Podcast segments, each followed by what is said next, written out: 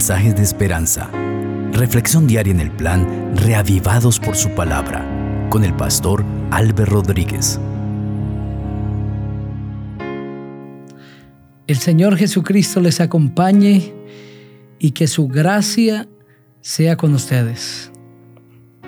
Vamos a meditar hoy en el precioso capítulo 7 del Santo Evangelio según San Juan. Pidamos la dirección de nuestro Dios. Padre de amor, gracias por la vida y porque tu palabra siempre tiene un nuevo mensaje para nuestro corazón. Sabemos que tu Espíritu hablará a nuestra mente, que tu palabra poderosamente tocará nuestro ser y nos mostrará el camino de acuerdo a tu voluntad. En el nombre del Señor Jesucristo. Amén. Así dice el texto bíblico. Después de esto andaba Jesús en Galilea, pues no quería andar en Judea porque los judíos intentaban matarlo. Estaba cerca la fiesta de los judíos, la de los tabernáculos, y le dijeron sus hermanos, sal de aquí y vete a Judea, para que también tus discípulos vean las obras que haces, porque ninguno que procura darse a conocer hace algo en secreto. Si estas cosas haces, manifiéstate al mundo. Ni aun sus hermanos creían en él. Entonces Jesús les dijo, mi tiempo aún no ha llegado, pero vuestro tiempo siempre está preparado. No puede el mundo odiaros a vosotros, pero a mí me odia porque yo testifico de él que sus obras son malas. Subid vosotros a la fiesta. Yo no subo todavía a esa fiesta porque mi tiempo aún no se ha cumplido. Y habiéndole dicho esto, se quedó en Galilea. Pero después que sus hermanos subieron, entonces él también subió a la fiesta, no abiertamente, sino como en secreto. Y lo buscaban los judíos en la fiesta y decían, ¿dónde estará aquel?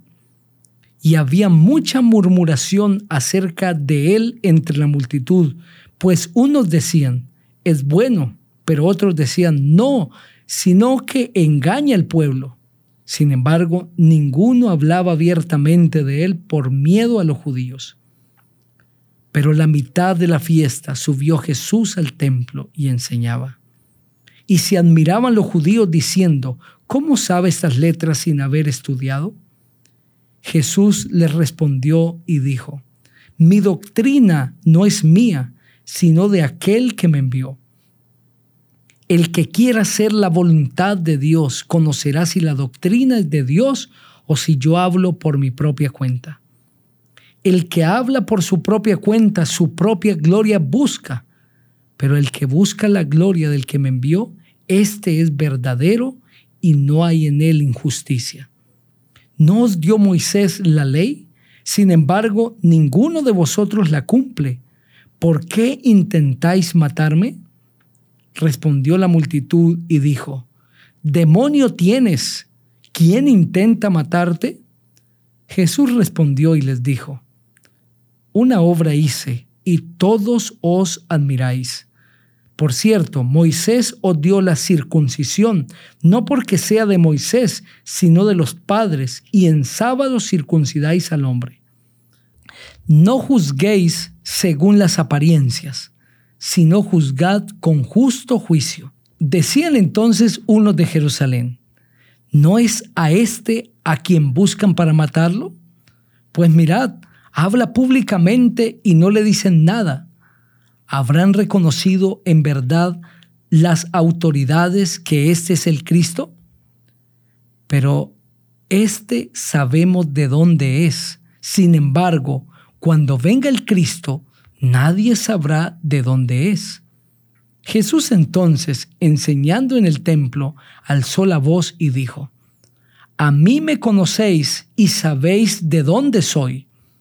No he venido de mí mismo, pero el que me envió a quien vosotros no conocéis es verdadero, pero yo lo conozco, porque de él procedo y Él me envió. Entonces intentaban prenderlo, pero ninguno le echó mano porque aún no había llegado su hora. Y muchos de la multitud creyeron en Él y decían, el Cristo cuando venga hará más señales que las que éste hace. Los fariseos oyeron a la gente que murmuraba de él estas cosas. Entonces los principales sacerdotes y los fariseos enviaron guardias para que lo prendieran. Y Jesús dijo, Todavía estaré con vosotros algún tiempo, y luego iré al que me envió. Me buscaréis, pero no me hallaréis, y a donde yo estaré, vosotros no podéis ir. Entonces los judíos dijeron entre sí, ¿a dónde se irá este que no le hallaremos? ¿Se irá a los dispersos entre los griegos y enseñará a los griegos? ¿Qué significa esto que dijo, me buscaréis, pero no me hallaréis, y a donde yo estaré, vosotros no podéis ir? En el último y gran día de la fiesta, Jesús se puso en pie y alzó la voz diciendo, si alguien tiene sed, venga a mí y beba. El que cree en mí, como dice la escritura, de su interior brotarán ríos de agua viva. Esto dijo el Espíritu que había de recibir a los que creyeran en él, pues aún no había venido el Espíritu Santo, porque Jesús no había sido aún glorificado. Entonces algunos de la multitud, oyendo esas palabras, decían, verdaderamente este es el profeta. Otros decían, este es el Cristo. Pero algunos decían, ¿de Galilea ha de venir el Cristo? ¿No dice la escritura que de la descendencia de David y de la aldea de Belén, de donde era David, ha de venir el Cristo? Hubo entonces división entre la gente a causa de él y algunos de ellos querían prenderlo, pero ninguno le echó mano. Los guardias vinieron a los principales sacerdotes y a los fariseos. Entonces estos les preguntaron, ¿por qué no lo habéis traído? Los guardias respondieron, jamás hombre alguno ha hablado como este hombre. Entonces los fariseos les preguntaron, ¿también vosotros habéis sido engañados? ¿Acaso ha creído en él alguno de los gobernantes o de los fariseos? Pero esta gente que no sabe la ley, maldita es. Les dijo Nicodemo el que vino a él de noche, el cual era uno de ellos. ¿Juzga acaso nuestra ley a un hombre si primero no lo oye y sabe lo que ha hecho? Respondieron y le dijeron, ¿eres tú también Galileo? Escudriña y ve que de Galilea nunca se ha levantado un profeta. Amén. Ese capítulo describe la incredulidad del pueblo judío hacia el Señor Jesucristo. Y uno de los problemas que siempre tuvieron para aceptarlo fue su humilde y sencilla vida su lugar de nacimiento, su lugar de crecimiento, donde se formó y trabajó con su padre, la familia a la que perteneció y la manera como se relacionaba con la gente. Los fariseos consideraban que el pueblo de Israel era una nación selecta y ellos por ser los líderes se consideraban privilegiados por Dios pensaban que eran dignos de riquezas, de poder, de señorío, de reconocimiento delante del pueblo. Pero el Señor Jesucristo no pensaba así, sino que su vida se daba al necesitado. Los fariseos siempre ponían una barrera entre ellos y el pueblo no permitían que la gente se les acercara. Ellos pensaban que si sus vestidos se ensuciaban, eso representaba que su corazón estaba sucio. Las vestimentas de los fariseos eran muy finas, muy pulcras. y lucían muy limpias. Pues los fariseos querían dar a entender al pueblo que así como sus vestidos estaban limpios, también su corazón. Es por eso que el Señor Jesucristo le llama sepulcros blanqueados, hermosos por fuera, pero podridos por dentro, porque esa era la experiencia de los fariseos. Muy bien vestidos. La gente los reconocía como personas muy cultas pero con corazones llenos de pecado y de odio. El Salvador tenía una vida diferente. Estaba siempre rodeado por multitudes y cuando no había una multitud, habían hombres y mujeres que se constituían sus discípulos, que lo seguían a donde quiera iba. El círculo más cercano eran doce hombres, algunos iletrados, no habían ido a la escuela de los profetas, que venían de oficios humildes, con caracteres toscos. Muchos de ellos no eran distinguidos en el pueblo, pero eran sus discípulos. Para los fariseos, esa era una evidencia de que no podía ser el Cristo, porque el Rey del universo no podía venir en tanta sencillez y humildad.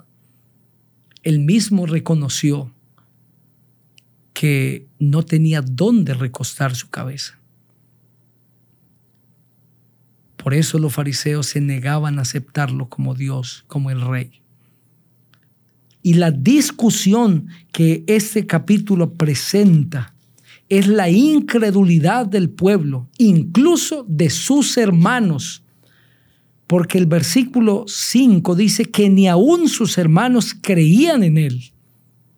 Pensaban que su hermano no podía ser el Mesías. Pero había algo que nadie podía refutar. Su autoridad y la manera como enseñaba su carácter puro. Esa pureza de vida se contrastaba con la vida manchada de pecado de todas las demás personas. Es por eso que los guardias de los principales sacerdotes y de los fariseos reconocen, jamás hombre alguno ha hablado como este hombre sus palabras tenían una autoridad que ni el máximo doctor de la ley de su tiempo tenía.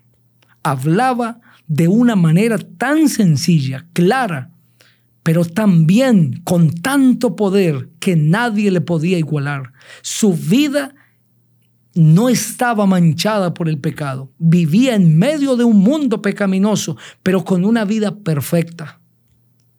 Sin embargo, los líderes en su orgullo no lo quisieron aceptar.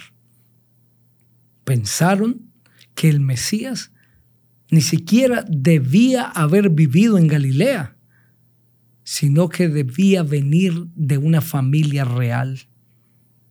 Y se negaron a creer que Él era el Cristo, aunque le dio señales.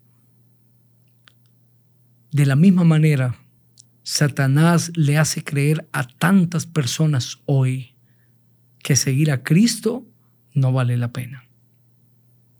Si Cristo le diera riquezas, le diera gloria, poder, fama, sería el preferido. Pero como Cristo no ofrece riquezas, sino que ofrece la vida eterna, muchas personas no lo quieren seguir. Porque el reino del Señor Jesucristo no es de este mundo, sino que es del reino de los cielos. En cambio, Satanás les ofrece a muchas personas los tesoros del mundo, las glorias de este mundo para que lo sigan. Y lo siguen a cambio de su propia vida. Seguir a Cristo implica sacrificio, implica esfuerzo hay que pasar por pruebas.